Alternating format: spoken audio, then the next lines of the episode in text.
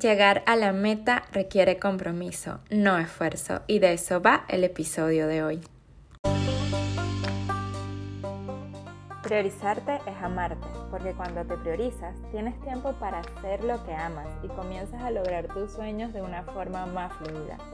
Soy Lina Yocampo y me dedico a hacer lo que me apasiona, que es guiar a mujeres a priorizarse y planificarse para lograr sus metas sin sentirse abrumadas. Mi misión que creas en ti y tomes acción para lograr tus sueños.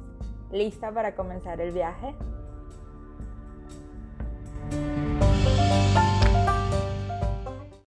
El día que cerraba la venta de la primera edición de mi programa Priorizarte, solo había comprado una persona y aún así decidí reunirme con mi equipo a celebrar los logros.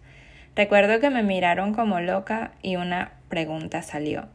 ¿Y qué vamos a celebrar? La verdad, no me sorprendió la pregunta. Vivimos en una cultura del esfuerzo, donde parece que lo que vale es el resultado final al llegar a la meta. Y es que llegar a la meta requiere compromiso, no esfuerzo. Cuando hablo de compromiso, me refiero al que hacemos desde la acción consciente de elegir, con libertad, disfrute, y no desde la obligación. Por ejemplo, cuando nos comprometemos para casarnos y formar una familia con esa persona que amamos, o cuando decidimos tener un hijo con toda la ilusión e inmediatamente se genera el compromiso de proteger a esa personita y darle lo mejor del mundo. Por el contrario, me refiero a esfuerzo como la presión continua de hacer y hacer para sentirnos productivas, un esfuerzo asociado a sacrificio, sufrimiento, renuncia, privación, malestar, etc. De hecho, fue algo que experimenté en el 2020, cuando sentía que tenía que forzarme para levantar mi otro emprendimiento con el tiempo que me quedaba. La consecuencia, agotamiento, frustración. Por más que me esforzaba, no tenía los resultados deseados y, por supuesto, en mi mente ese sentimiento de Qué injusto, si yo me he esforzado tanto. Y justo aquí fue donde paré, a replantearme cómo hacer el negocio y descubrir mi para qué.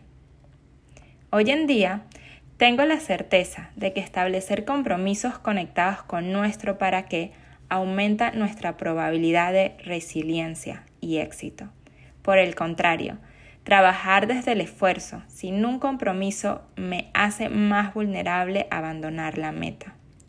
Seguro te preguntarás, ¿cómo el compromiso me puede ayudar a lograr mi meta?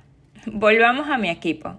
Recuerdo que las miré y les dije, hay mucho que celebrar, comenzando porque una persona creyó en nosotras, el trabajo maravilloso que hizo cada una, lo que nos divertimos y aprendimos en el camino, y sobre todo, que priorizarte saldrá la luz para guiar a más mujeres a priorizarse y lograr sus metas sin sentirse abrumadas.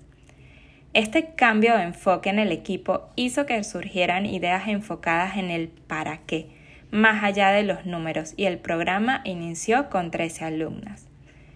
Justo aquí, lo que me mantuvo fue el compromiso, el compromiso con mi para qué, el compromiso de creer en mí, el compromiso con mi equipo, el compromiso de poder guiar a otras mujeres a lograr sus metas priorizándose y disfrutando el camino. Ese compromiso que te, permite disfrutar el camino y te ayuda a dar lo mejor de ti sin esperar el resultado, enfocarte en lo que puedes controlar, tomar el aprendizaje en cada experiencia como valiosa, buena o mala, fluir a tu ritmo y celebrar cada avance por pequeño que pienses que sea. En este sentido, hay un hallazgo que vale la pena tomar en cuenta como líderes, y es de un estudio internacional sobre resiliencia y compromiso que hicieron durante la pandemia. Fue realizado por un instituto de investigación ADP, en el cual analizaron en 25 países durante el 2020 y un total de 26.000 participantes la relación entre compromiso y resiliencia.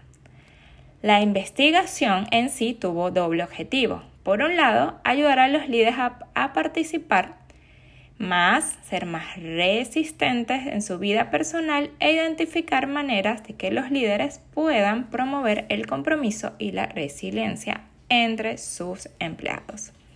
Y su principal hallazgo fue que existe un vínculo entre el compromiso y la resiliencia. Al mismo tiempo, hay casos donde cada rasgo es independiente del otro, salvando ciertas excepciones. En conclusión, las personas más comprometidas también fueron las más resilientes. Un dato que me impactó fue que el 80% de los participantes no estaban comprometidos y eran menos resilientes. Por otro lado, accionar desde el esfuerzo sin compromiso te hace vulnerable a abandonar la meta. ¿Cómo puede ser esto posible? ¿Cómo puede ser que el compromiso o no tenerlo me haga ser más vulnerable. Bueno, te cuento por qué. Porque nos hace someternos a la presión constante de hacer y hacer para sentir que somos suficientes y dejar de ser un medio para convertirse en un fin. Dejamos de honrar nuestro ritmo, aunque nos cueste la salud. Nos mantiene enfocadas en el resultado, por lo que no nos permite disfrutar el proceso, al contrario, siempre hay una sensación de vacío y frustración, lo que hace que haya más probabilidad de abandono al momento de presentarse los retos que conlleva lograr una meta. Estos casos los veo frecuentemente en mis mentorías a mujeres. He ido levantando un inventario de cómo nos sentimos trabajando desde el esfuerzo y hoy quiero compartirte algunos casos para que puedas identificar si estás viviendo desde el esfuerzo tóxico. Primero, siento que necesito trabajar duro para poder crecer donde estoy y que me noten en algún momento. Otro, siento que debo hacer mil cosas a la vez, porque cuando estoy desocupada, mi plan y mi plan es solo quedarme echada, me invaden pensamientos negativos. Siento que hago, hago y no avanzo. Por más esfuerzo que ponga, siento que no soy suficiente y abandono mis sueños. Me he esforzado por crear mi proyecto y aún así no termino de lanzarlo. Necesito que esté perfecto. Y por aquí otro, no paro en todo el día. No me queda tiempo para mí, entre mi trabajo, mis hijos, mi esposo, me siento muy estresada y no me gusta pedir ayuda. Imposible no identificarte, ¿cierto? Para concluir, y pensando en esto que me hizo hoy, porque esto es un resumen de la conferencia que di el año pasado en Chile en el Encuentro de Mujeres Líderes de América en Antofagasta, quiero decidí hoy hacer grabar este podcast con esa charla porque quiero que más mujeres se empoderen, más mujeres en el mundo lideren desde su esencia y sus talentos. Y hoy quiero que te lleves que podemos ir resignificando la cultura del esfuerzo. Sí, al plantearnos una meta le damos relevancia a establecer compromisos conectados al para qué que queremos lograr. ¿Para qué quieres lograr esa meta? Para que te permita disfrutar el camino y no atropellarnos desde el esfuerzo tóxico.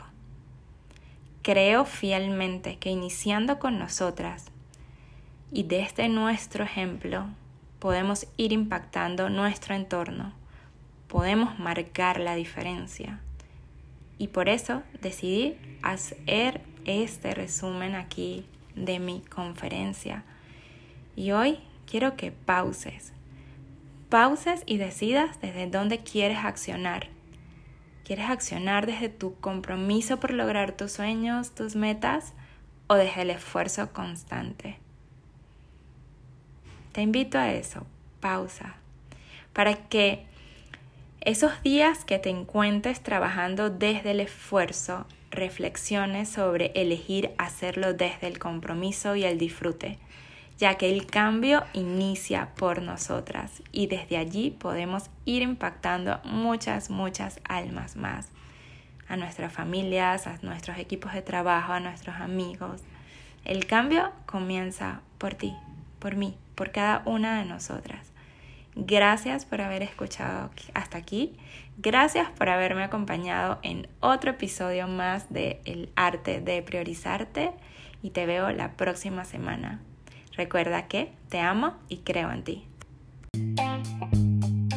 Muchísimas gracias por haber escuchado este episodio. No te imaginas la alegría que me da compartir contigo este camino de priorizarnos para desde ahí lograr nuestros sueños.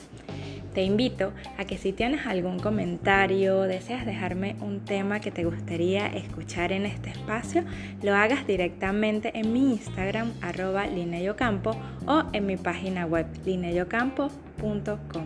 Te espero por ahí, me encantaría leerte y recuerda, priorizarte es amarte. Nos vemos, un beso.